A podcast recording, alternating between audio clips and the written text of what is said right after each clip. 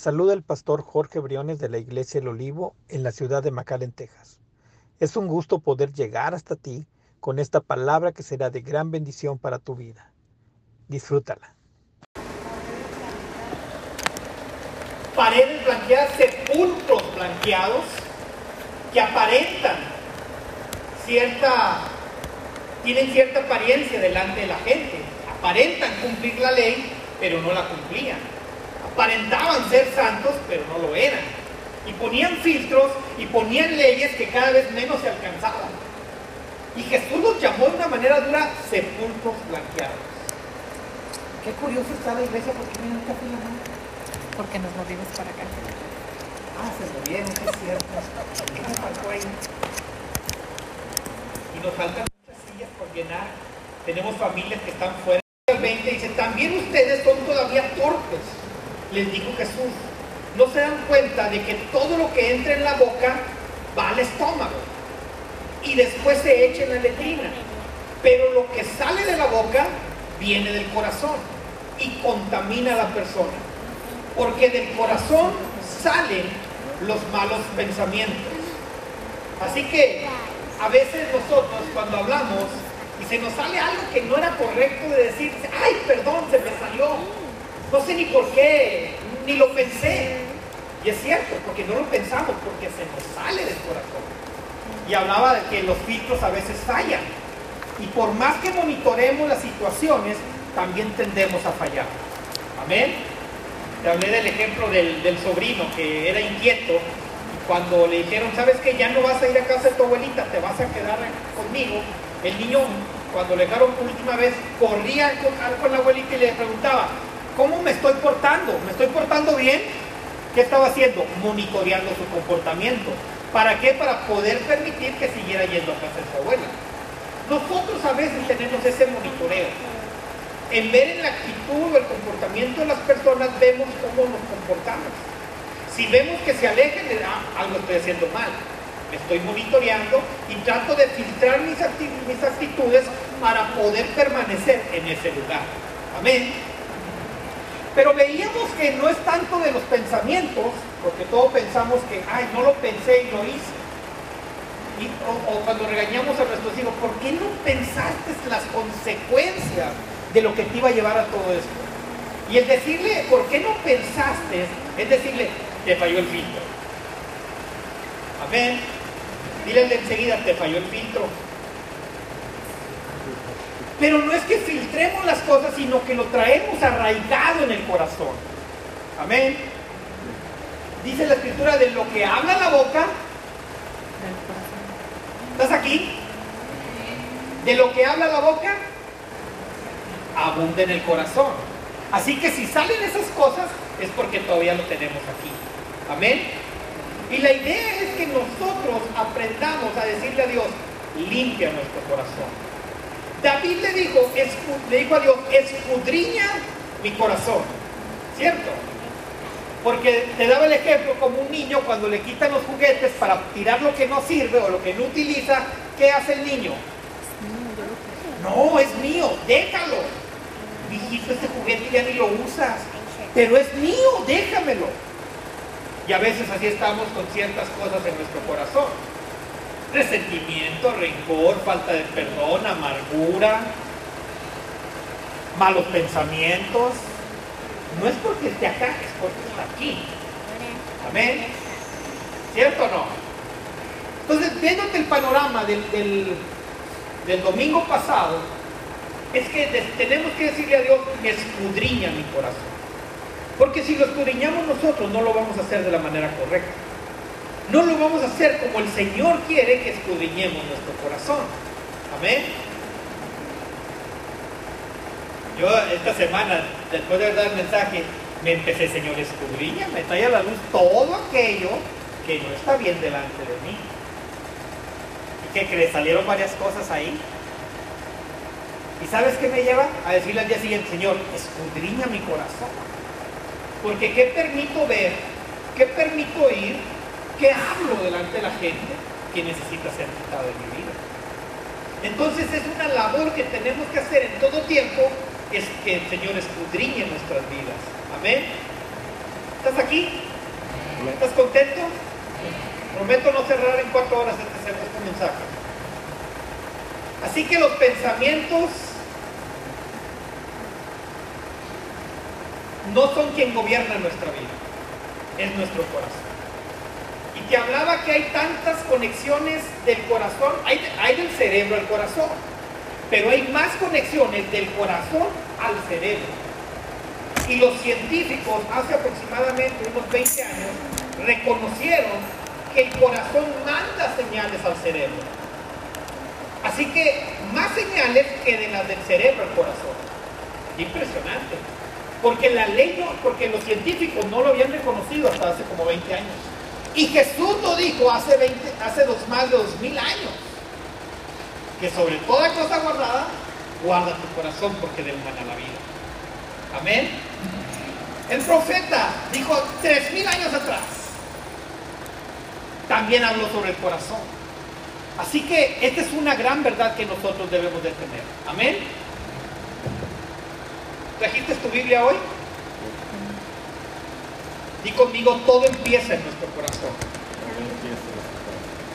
Y algo de lo que nosotros debemos de quitar de nuestro corazón, o de empezar a filtrar para que no esté, se llama culpabilidad. Di conmigo, culpabilidad. ¿Quién de ustedes ha tenido un sentimiento de culpabilidad por algo? Así como dijo Jesús, el que te libre el pecado que tiene la primera piedra. ha habido momentos en que la culpabilidad viene y gobierna o controla nuestras vidas. No puedo hacer esto porque me siento culpable de esto. Amén. Y vamos a, en este tiempo, a ver ese, ese, tesorito que tenemos guardado en nuestro corazón que nos incapacita a avanzar en una manera libre. La culpabilidad es la parte que te recuerda de los momentos más inoportunos que has hecho cosas terribles en tu vida. La culpabilidad te refleja en esa vocecita que te dice, aquí estoy. ¿Te acuerdas que tal día hiciste tal cosa? ¿Te acuerdas que en tal momento dijiste tal palabra? Y te sientes en una manera como que, cierto, como que ya no me siento libre de como era antes. Así que la culpabilidad es algo terrible que nos va carcomiendo de adentro hacia afuera. Amén. Así que, ¿quiénes han escuchado esa vocecita? En algún momento de nuestras vidas hemos sido atacados por esa voz. Y a veces hasta la voz dice, si supieran lo que hiciste, no estarías en la iglesia. Si supieran lo que hablaste los hermanos, uy, ni, ni ganas te dan de ir el domingo. Porque hay esa culpabilidad en uno que nos marca o nos señala o nos apunta en la situación en la que hemos estado. Amén. Y yo creo que todos hemos pasado para ahí. Y Dios nos equipó con ciertos sensores en nuestra vida,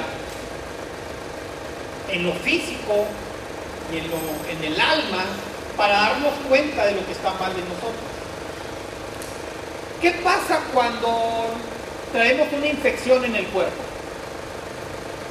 ¿Qué pasa? ¿Qué, nos da? Fiebre, vómito. Fiebre, temperatura. Frío. Fiebre, temperatura es lo mismo, ¿no? Sí, este, ¿Cómo se llama este? Diarrea. Vómito. Vómito mareos, cansancio, cuando algo está mal en nosotros, Dios puso unas alertas o unas alarmas en nosotros que nos marcan que algo está mal. Amén.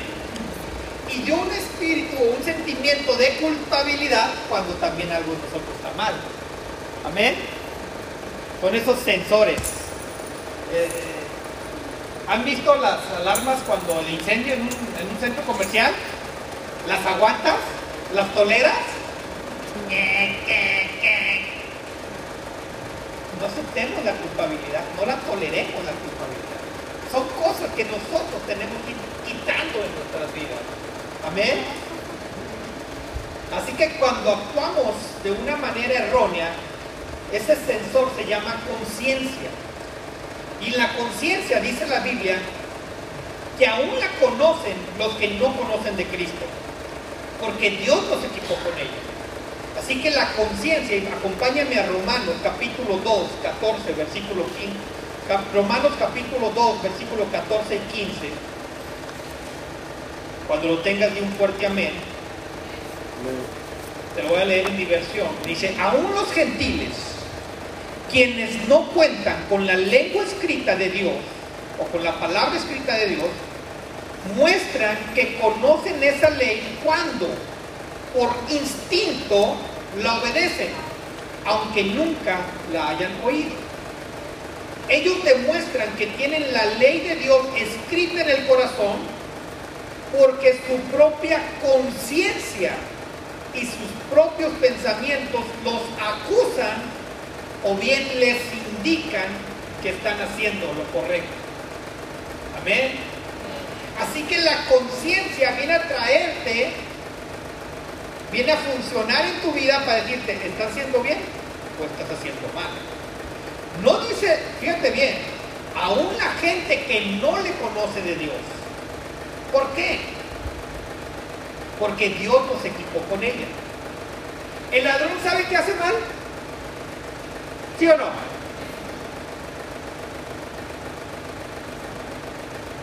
Dirían, ay, pero los ladrones no conocen de Dios. ¿Sabes que sí dirían? Y yo diría que sí. Porque hay cristianos que le roban a Dios. Ay, no, este es otro día. También iba, pastor.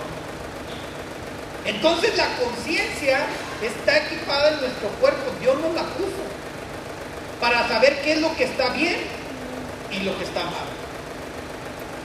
Nosotros que tenemos a Cristo en nuestro corazón y que el Espíritu Santo debe de gobernar en nuestras vidas, dice la Escritura que Él nos redarguye de pecado, de justicia y de juicio. Así que no solamente como cristianos tenemos una conciencia, yuhu, tenemos al Espíritu Santo que nos redarguye. Tenemos dos. Amén. Y fíjate qué impresionante porque la conciencia nos grita cuando hacemos algo incorrecto o cuando hacemos algo correcto. ¿Qué decimos? Ah, tengo la conciencia tranquila porque hice lo correcto. ¿Cierto? Pero cuando no tienes la conciencia tranquila no puedes ni dormir.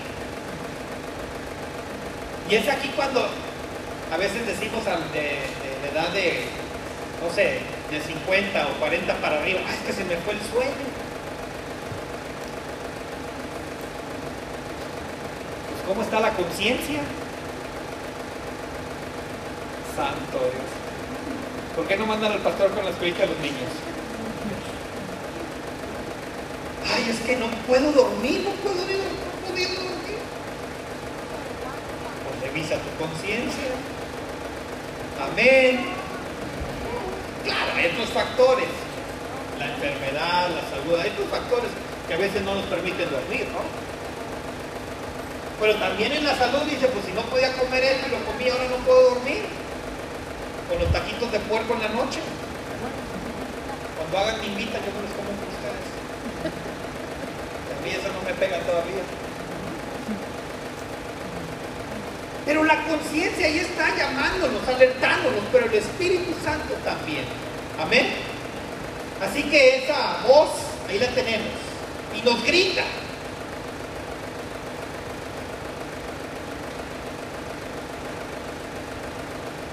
Y la conciencia a veces nos hace sentir un dolor por el pecado que hemos cometido.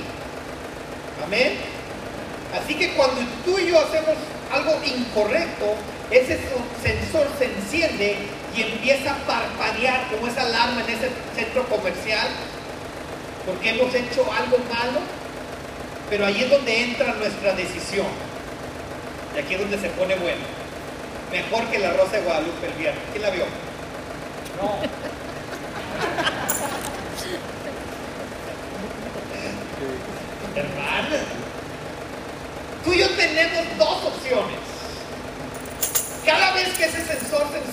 cada vez que ese sensor se activa, estamos en una disyuntiva, así se dice, ¿verdad? De corregir lo que, lo que hicimos mal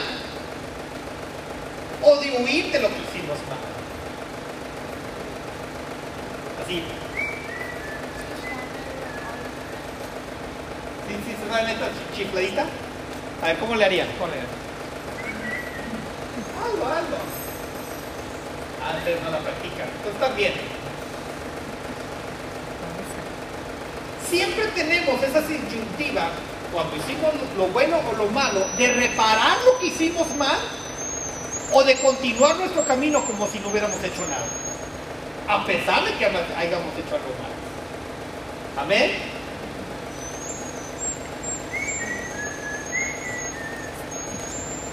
¿Cómo chiflarías?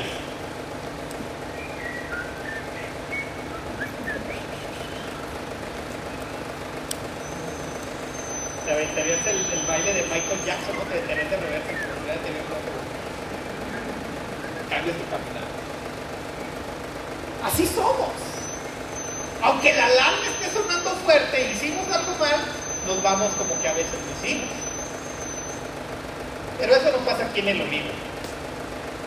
Entonces hay esos dos puntos. Número uno, corregir lo que hicimos mal o salirnos, salirnos o movernos como si nada hubiera pasado. Tengo la opción de corregir lo dañado cuando soy motivado por Dios para enmendar lo que lastimé o lo que dañé. Amén.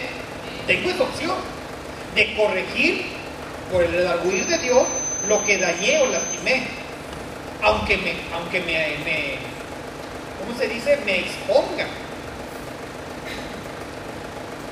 Pero también tengo la opción de ignorar lo que dañé, que es encubrir o minimizar mis errores. Y simplemente, pues me sacudo de lo que hice mal.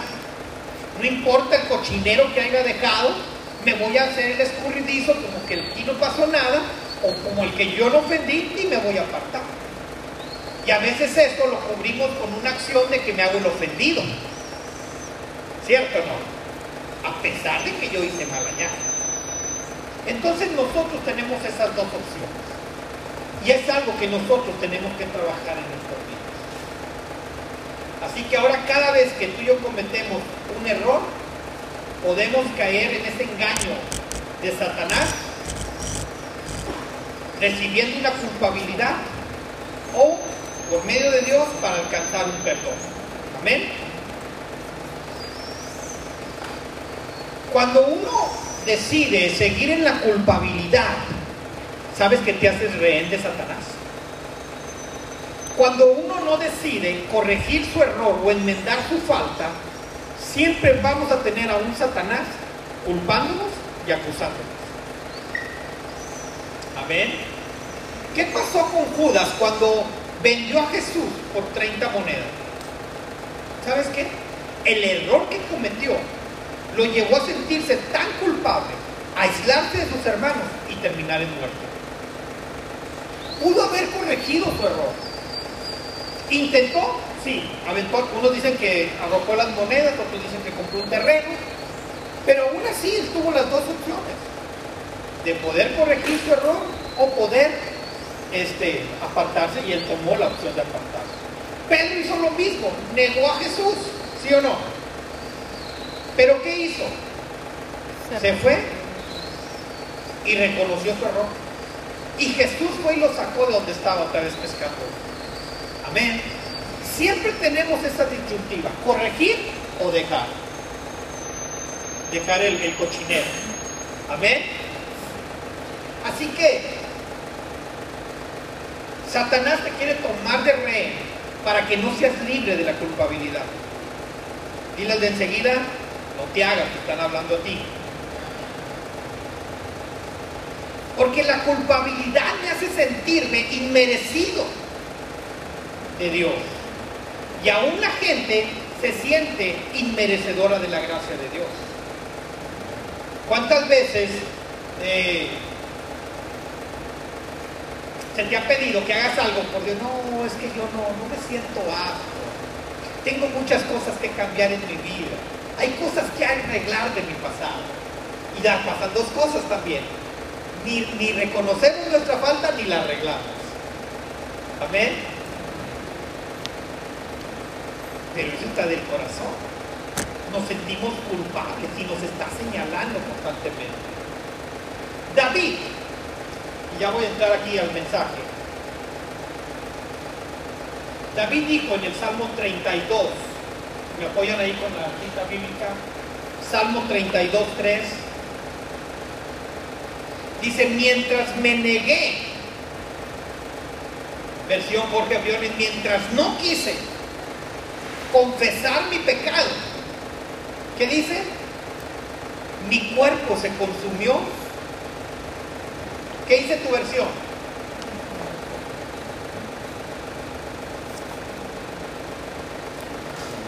No te oigo. ¿Qué dice tu Biblia? Salmo 32, está en medio de la Biblia, entre Génesis y Apocalipsis. 3. ¿Qué dice? Fuerte. Ahí. Mientras callé, se envejecieron mis huesos. ¿Quién se quiere ver viejo aquí? ¿Por qué no levantas la mano? ¿Te quieres ver joven? ¿Cuántos se quieren ver jóvenes? A ver, levanta la mano. La mitad de la iglesia se, quiere ver joven. Que te pongas just for men ahí. Ese es el de los hombres, no el de, llama el de las mujeres. ¿Cuál llama el de las mujeres? L'Oreal, ¿no? Si te quieres ver joven y sentir como joven, confiesa tu pecado.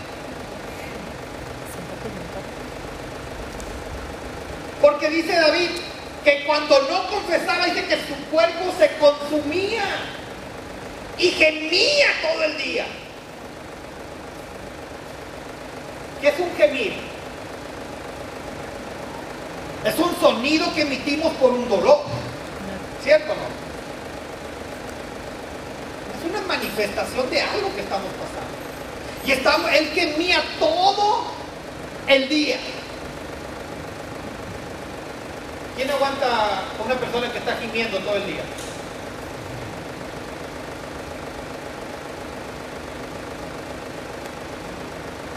¿Eh?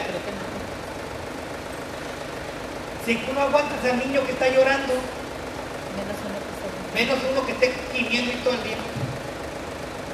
Amén. Pero independientemente de la resistencia que tienes, esto si confiesas tu pecado te ayuda a sentirte mejor. Y si te ayuda a sentirte mejor, te va a ayudar a, verte bien. Consejo pagado por el pastor.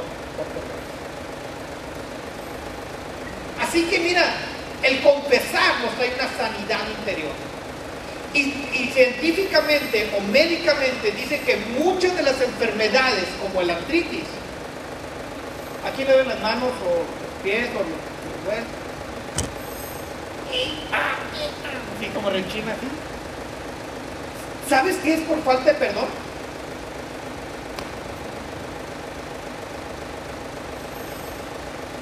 No te eches W de 40, no te va a funcionar.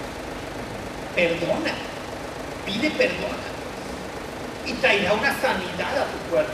Amén. Así que hay culpabilidad que te hace sentir tan, tan mal o tan enfermo que hasta los huesos te duelen. La culpa lleva a robarte la confianza y empieza a reemplazar tu fe con recuerdos de fracaso. Así que el fracaso, a veces la culpa nos lleva al fracaso. Porque a veces nos sentimos tan culpables de algo que pasó que no nos lleva ni siquiera a vencer aquellas cosas. Por eso es que toda culpabilidad tenemos que Hay cosas que no hacemos nosotros y que nos sentimos culpables. ¿Sí o no? ¿Te ha pasado también?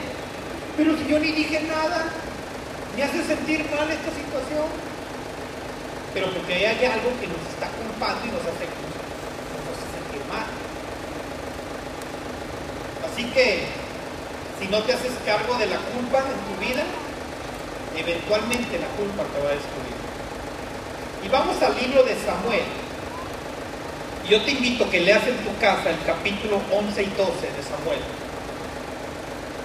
Según de Samuel. Pero lo vamos a ir al versículo 11 y 12. Pónganlo en la pantalla.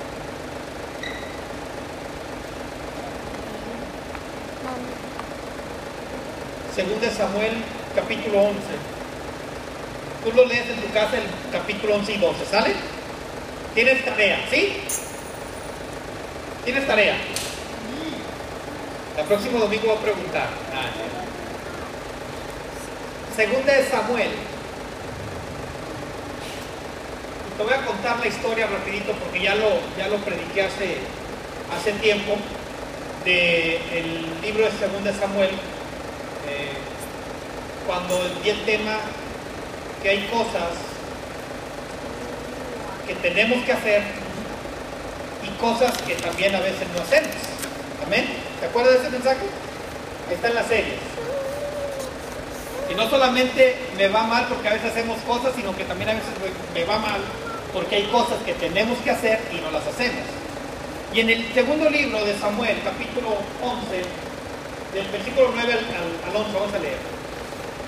Vemos la historia de David cuando está en, el palacio y dice que en ese tiempo todos los reyes iban a la guerra. Y David se quedó en su castillo a reposar, a disfrutar como muchos domingos que la gente queda en la iglesia. Y dice que David se asomó por la ventana y vio a la, a la. Que se estaba bañando. Y la mandó llamar al castillo para tomarla como mujer. Ahora, fíjate bien. David pudo haberla visto, pero él pudo haber dicho, bueno, me voy a apartar, no voy a hacer eso. Sino que David no solamente vio, observó, sino que dijo, tráiganme a la corte. Y dice que pecó con ella. De tal punto que no solamente peca, sino que la despide para su casa y a la semana le llega a ir por un correo electrónico de Betsy, un WhatsApp, que estaba embarazada. Y David dijo, ¿y ahora qué vamos a hacer? Y ahí salió el chapulín, vamos. Y ahí David dijo, ¿qué hacemos ahora? Ay, ¿cuál ya sé? Mandé traer a su esposo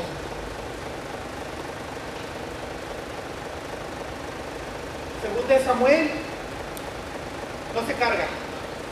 Ok. Y manda a traer a su esposo que estaba en la batalla. Y dice que lo trae al castillo y lo emborracha. Y ya emborrachado le dice, oye, vete a tu casa. Disfruta esta noche, mira, te la estoy regalando como una noche de boda. Vete con tu mujer, eh, tómala prácticamente, a lo mejor queda embarazada tu esposa. Pero vete a tu casa y duerme con ella. Y dice ahí en el versículo 9 de 2 Samuel, capítulo 11, lo que hizo Urias. Pero Urias, dice, no fue a su casa, sino que durmió esa noche en la entrada del palacio con la guardia real. Y al enterarse David de que Urias no había ido a su casa, lo mandó llamar y le preguntó, ¿qué pasa? ¿Por qué no fuiste anoche a tu casa después de haber estado fuera tanto tiempo? Y mira qué impresionante cómo le contesta Urias. El arca y el ejército de Israel y el de Judá están viviendo en carpas. Y Joab y los hombres de mi Señor están acampando a cielo abierto. ¿Cómo podría yo ir a mi casa para beber, comer y dormir con mi esposa? ¡Wow! ¿Tenía todo el derecho de ir a su casa a dormir? ¿Sí o no? ¿Sí? Porque él no fue, al- él no fue con David porque él quiso, sino que David lo mandó llamar. Y David lo mandó a su casa y él tenía todo el derecho de ir, pero él sentía que si iba, iba a estar haciendo mal.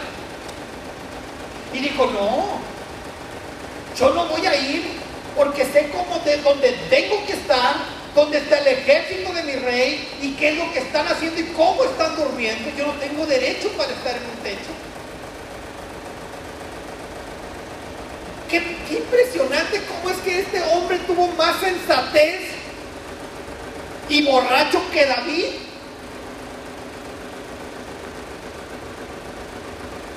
Pero David por tratar de cubrir su falta, de no sentirse culpable por lo que había hecho con la Betsy, ah, dijo, pues me traigo este amigo, que está al frente de la batalla, lo mando a su casa y asunto arreglado. Y así todos felices. Y terminaría el libro de Samuel y vivieron todos felices. Pero él dijo, no, yo me voy a quedar aquí, a la puerta del palacio. ¿Con qué cara voy a ir con mis compañeros de batalla mañana para decirles, ah, ¿cómo te fue en tu casa? ¿Dormiste calientito, cómodo? No, yo no fui, el rey me mandó. Él sabía que si iba se iba a sentir culpable y siempre se iba a sentir culpable por esa noche. Mas, sin embargo, él tomó una decisión de decir, no, no me quiero sentir culpable toda la vida. Parecía que podía hacer lo correcto, pero fue más correcto quedarse ahí por su ejército, por su rey. Pero ¿qué hacemos nosotros? Como los gatos, ¿no? Echamos tierrita al problema y nos vamos por otro lado. Aquí también hago otra. De hecho, tierrita y me voy para otro lado. ¿Sí o no? David hizo exactamente lo mismo que el gatito. Ah, ¿no te fuiste a dormir a tu casa? Bueno, pues perdiste tu oportunidad. Te me vas a la batalla. Y manda un fax en ese momento a las, a las batallas y les dice, pónganmelo, cuando la batalla se ponga más dura, pónganmelo enfrente para que lo maten.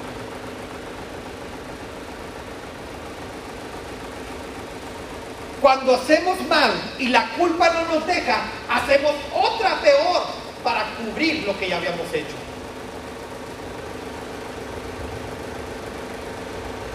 ¿Cierto o no? Ay, pastor, ¿cierto? Y tratamos de cubrir para vernos bien y no vernos mal. A lo mejor fueron pocos los que se dieron cuenta que él tomó a una mujer casada, la tomó como mujer. A lo mejor pocos se enteraron que la mandó a su casa como si nada hubiera pasado. Pero esto no fue suficiente. Bueno, tráiganme a su marido para que lo que se va, lo que se va a reflejar en nueve meses, piense la gente que era de él. Pero como los guardias se dieron cuenta que no fue a su casa y que no iba a ser de él, entonces sabían que iba a ser de David, ¿qué hizo? Mátelo. Tapando, tapando, tapando, tapando, para que la culpabilidad quede ahogada, pero nunca se va a ahogar porque siempre va a salir a la. Amén. Y qué impresionante, porque fíjate, porque aunque lo pueda ocultar delante de los hombres, delante de Dios no hay nada oculto. Dios manda a su profeta y le habla al rey, oye rey. Si lo vas a ver en el capítulo 11 y 12, vas a ver que cuando viene el profeta con David, lo expone. Y David en un momento da un juicio a su parecer lo que él haría ante una situación de la que él hizo que fue pues que lo maten. Y el profeta le dice, pues ese eres tú, David. David ni siquiera se había dado cuenta de la magnitud del error que había hecho hasta que le dijeron, bueno, David, pues ese eres tú.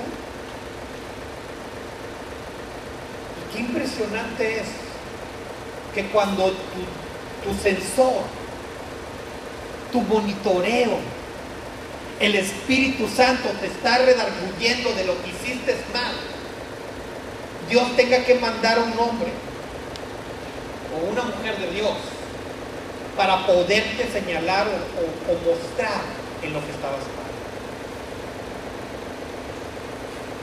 Yuhu. Nosotros no podemos estar en esa condición. Urias fue más coherente que David. Urias tenía ese sentido más que David. Pero te voy a decir algo.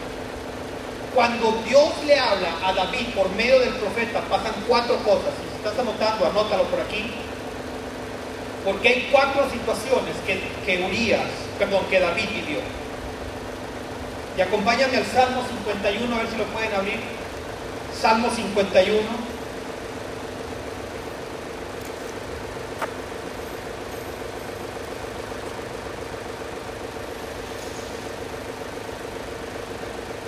Y el punto número uno de los cuatro se llama tristeza. Anótalo. ¿Cómo se llama? Tristeza. Salmo 51, versículo 1 y 2. Y la tristeza es un profundo arrepentimiento de lo mal que hicimos. ¿Todavía sientes la tristeza cuando haces mal? ¿O ya no la sientes? Ojo.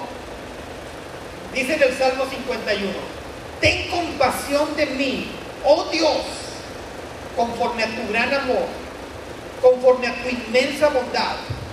Borra mis transgresiones, lávame de toda mi maldad y límpiame de mi pecado.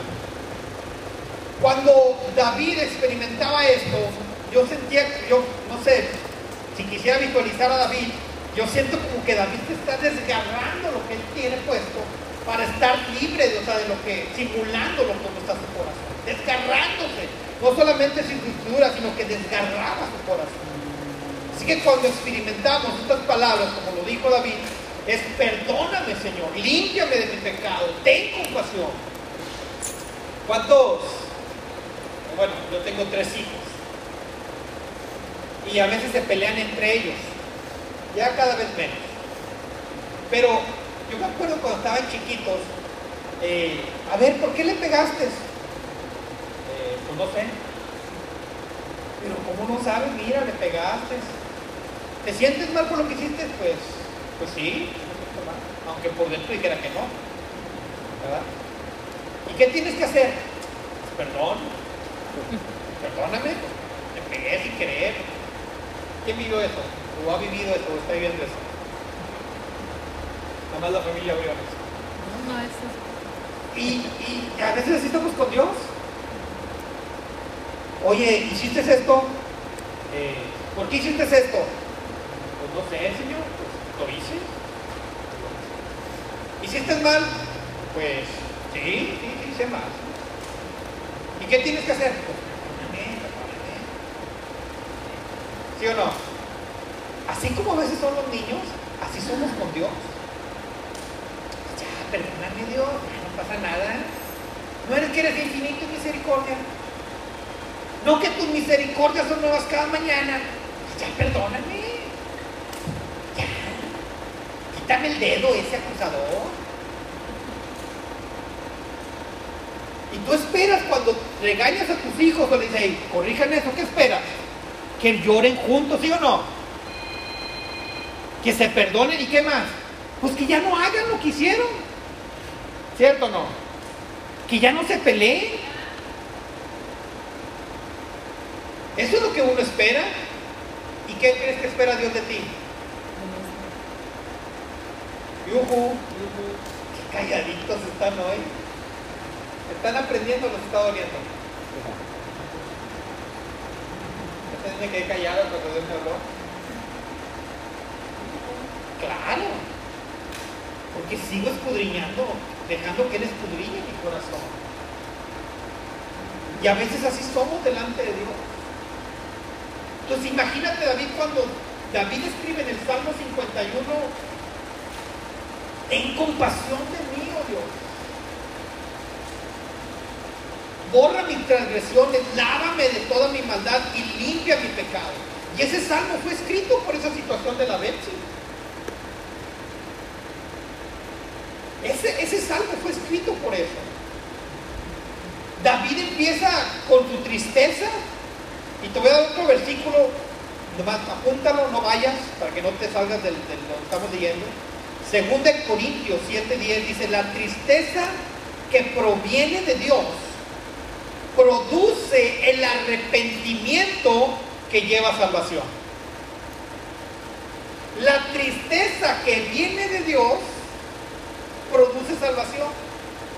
Y versículos anteriores dice que la tristeza que el mundo da procede a muerte. Así que cuando tú traes un arrepentimiento por parte de Dios, te trae una transformación, te trae un cambio, a no hacer lo mismo que has hecho todo el tiempo. Amén.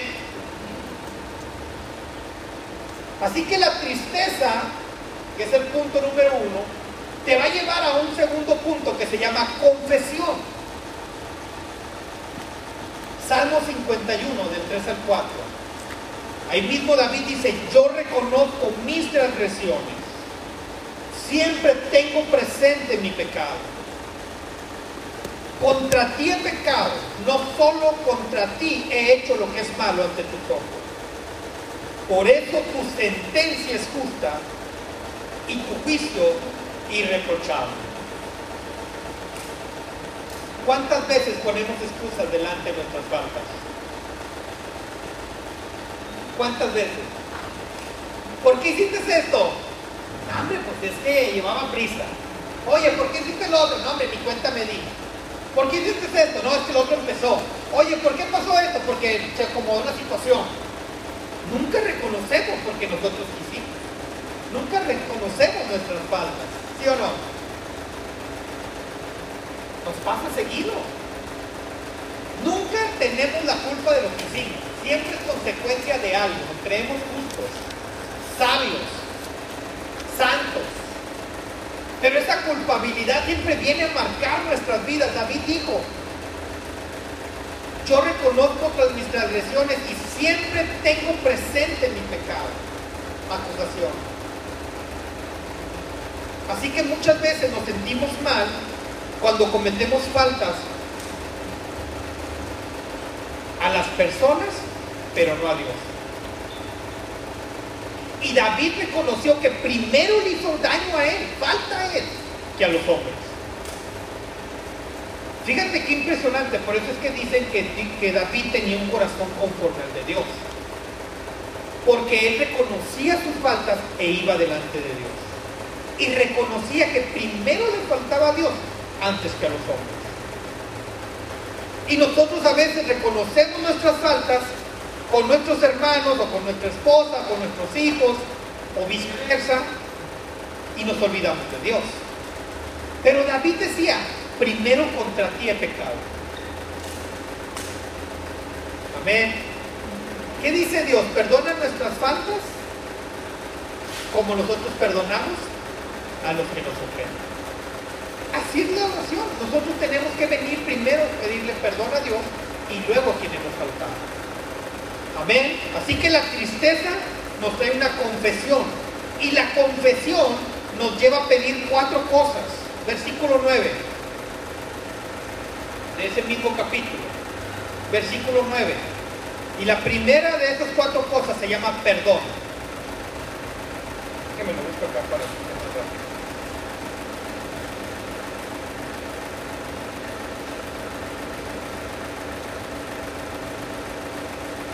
Dice en el versículo 9, aparta tu rostro de mis pecados y borra toda mi maldad. Aparta de mí tu rostro, ya no los veas, Señor. Que ya no estén ahí. ¿Por qué? Porque borras mi maldad. Amén. Número uno, perdón. Número dos, nos lleva a pedir renovación. Versículo 10. Crea en mí, oh Dios, un corazón limpio y renueva la firmeza de mi espíritu. ¿Por qué cree en mí un corazón limpio? Porque el corazón me lleva a cometer las mismas faltas si no es renovado. Por eso es que tenemos que renovar nuestro corazón. Amén. Número uno, perdón. Número dos, reno- reno- renovación. Número tres, restauración. Versículo 12. Devuélveme la alegría de tu salvación. Restaura la alegría de tu salvación. Que un espíritu obediente me sostenga. Y versículo 4, de las cosas que nos lleva a pedir, está en el versículo 14. Dice, Dios mío, Dios mío de mi salvación, líbrame de derramar sangre y mi lengua alabará tu justicia. Así que el número uno es tristeza, el número dos es confesión, el número tres es pedir, pero ¿qué tengo que pedir? Estas cuatro cosas. Perdón, renovación, restauración y libertad. Amén. Punto número cuatro, ya voy a cerrar, para que te hayas echado un mistake. Arrepentimiento. No es decir lo siento, no es decir no lo vuelvo a hacer. Arrepentimiento es un cambio de corazón y de dirección. Amén. Salmo 51, del 13 al 17, ya voy a cerrar. No se pudo, ¿verdad? Salmo 51 del 13 al 17. Así enseñaré a los transgresores tus caminos y a los pecadores se volverán a ti. Dios mío, Dios mío, Dios de mi salvación, líbrame de derramar la sangre y mi lengua alabará tu justicia. Abre, Señor, mis labios y mi boca proclamará tu alabanza. Tú no te deleitas en los sacrificios, ni te complace en los holocaustos, de lo contrario, te, te los ofrecería. El sacrificio que te agrada es un espíritu quebrantado. Tú, oh Dios, no desprecias al corazón quebrantado y arrepentido. Cierro con esto. David tuvo la facilidad de poder venir delante de Dios para exponer su corazón de lo que había hecho. David era un hombre sencillo, a pesar de que era un hombre de guerra, rey, pero él reconocía quién era su Eres alguien grande pero a veces se nos olvida que Él es quien nos hizo. Estaba leyendo, estaba viendo yo un top hoy en la mañana del presidente de El Salvador, Nayib Bukele. Nayib Bukele no iba para la presidencia nacional. Nayib Bukele iba para la presidencia de su ciudad. Y vino un pastor y le dijo, tú vas a ser presidente de la nación. Y él no creía en eso, pero escuchó lo que Dios, le dijo a través del pastor. Y dice él que no podía porque estaba, no podía tomar la presidencia nacional porque estaba compitiendo para una presidencia local. Pero en eso hubo un conflicto en su partido y lo sacan del partido que pertenecía. Y va, va el pastor y dice, no te preocupes, Dios te llamó a ser presidente de, de la nación. Dijo, pero ¿cómo voy a hacer eso? Dijo, no sé, Dios lo dijo. Abre tu propio partido. Y dijo, ¿eso te lo dijo, lo dice Dios o lo dices tú? Digo, no, eso lo digo yo, pero pues hazlo, si Dios lo dijo que lo va a hacer, hazlo. Y dice Nayib Bukele que él decidió hacer su partido y tenía que juntar tantas firmas en tres meses. Y lo que le lo iba a llevar tres meses hacerlo, hizo en dos días. Y algo que me impacta de este hombre es que reconoce quién es Dios. ¿Sabes que no es cristiano? ¿Que es católico?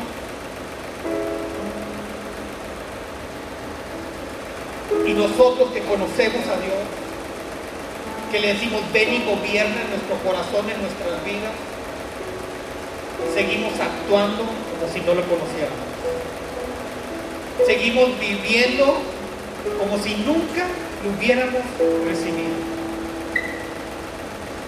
A veces te es difícil reconocer quién es Dios en tu vida, en tu trabajo, por pena, porque no das el kilo, porque no das vara con la que te van a medir no alcanzas a llegar. Porque a veces nuestro comportamiento, si se midiera, seríamos como en un parque de, diversiones. Tú sabes que en los parques de diversiones tienen tablas para medir la altura, ¿verdad? Y si midiéramos nuestra vida cristiana Diría el de, de la pasada, no pasa.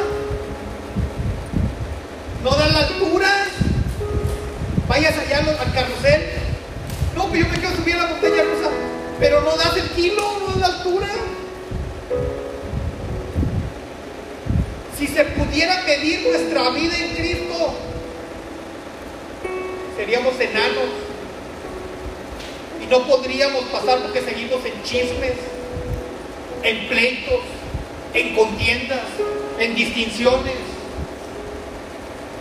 Nos vestimos con un traje de santidad, pero leemos a muerto por dentro. Jesús les dijo sepulcros blanqueados.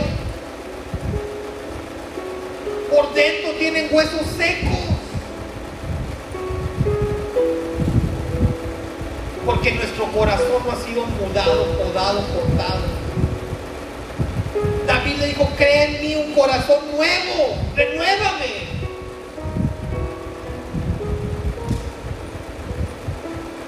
¿Qué tal está este templo? Está bonito, ¿verdad? De los pocos que vinieron que están aquí, ¿verdad que no estaba así? ¿Seguirían viniendo si la, si la iglesia estuviera como estaba antes? Como cuando la tomamos. ¿Estarían viniendo domingo tras domingo la, el telarañero ahí? ¿Seguirían viniendo? Ustedes lo vieron cuando...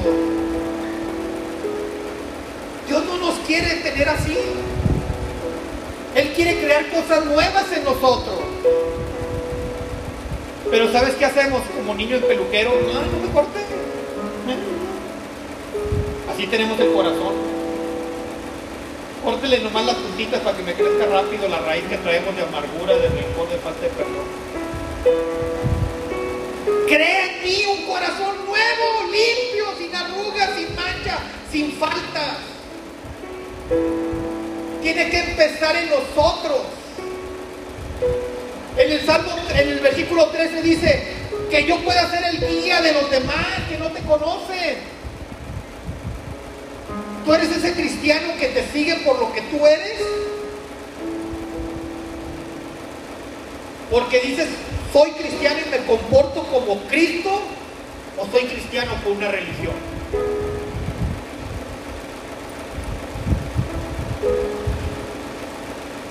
Ya no filtres las cosas.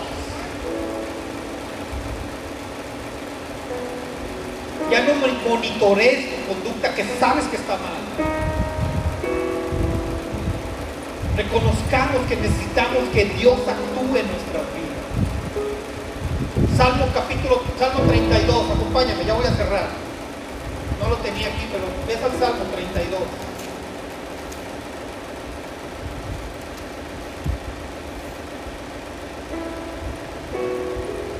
Salmo 32.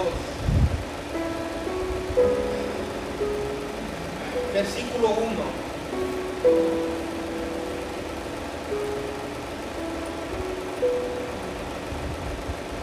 Dichoso aquel a quien se le perdonan sus transgresiones, a quienes se le borran sus pecados. Dichoso aquel a quien el Señor no toma en cuenta su maldad y en cuyo espíritu no hay engaño. Mientras guardé silencio, mis huesos fueron consumidos por mi gemir de todo el día. Mi fuerza se fue debilitando como el calor del verano, porque día y noche tu mano pesaba sobre mí. Pero te confesé mi pecado y no te oculté mi maldad. Me dije, voy a confesar mis transgresiones al Señor. Y tú perdonaste mi maldad y mi pecado. Por eso los fieles te invocan en momentos de angustia. Caudalosas aguas podrán desbordarse, pero a ellos no los alcanzarán. Tú eres mi refugio.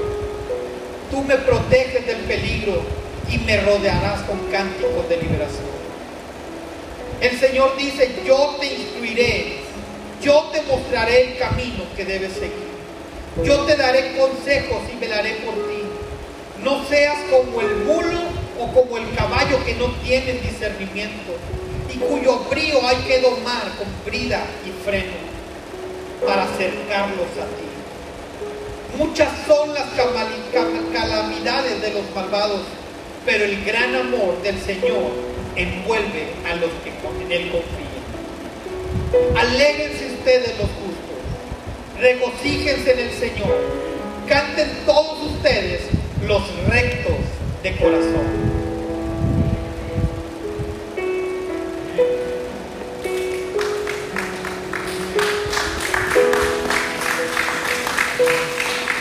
tiempo, iglesia.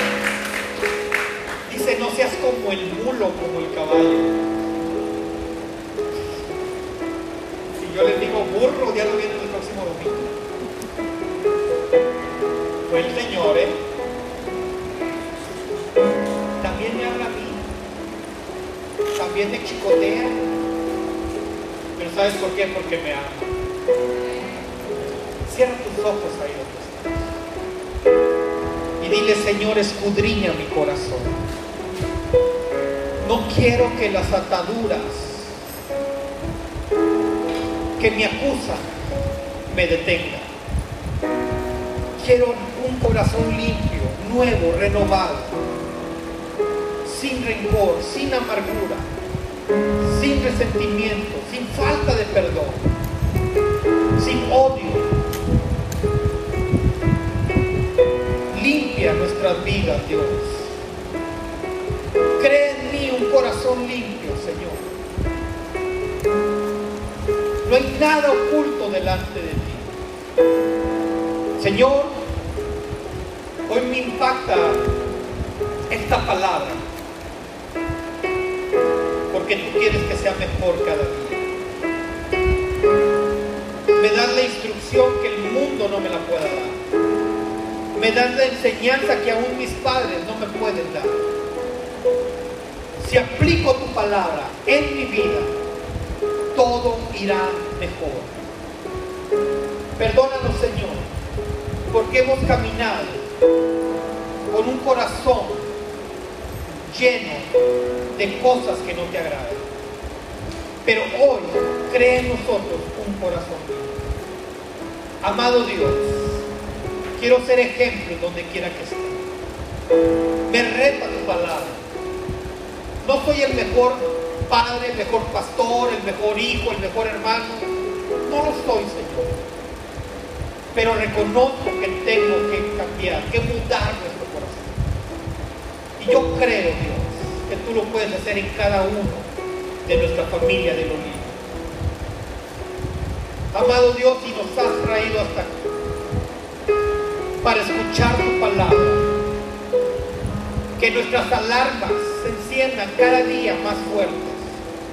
Que tu Espíritu Santo nos redarguya más duro para caminar de la manera correcta. Tomar las decisiones correctas aunque nos encontremos en estas disyuntivas. Saber lo que está bien. Tú me enseñas, Señor, que no traes condenación, sino que traes salvación a nuestra y esa salvación que hoy nos das, que podemos disfrutar por medio de la sangre de tu Hijo Jesucristo, la tomamos, Señor, en Cristo Jesús. Amén y amén.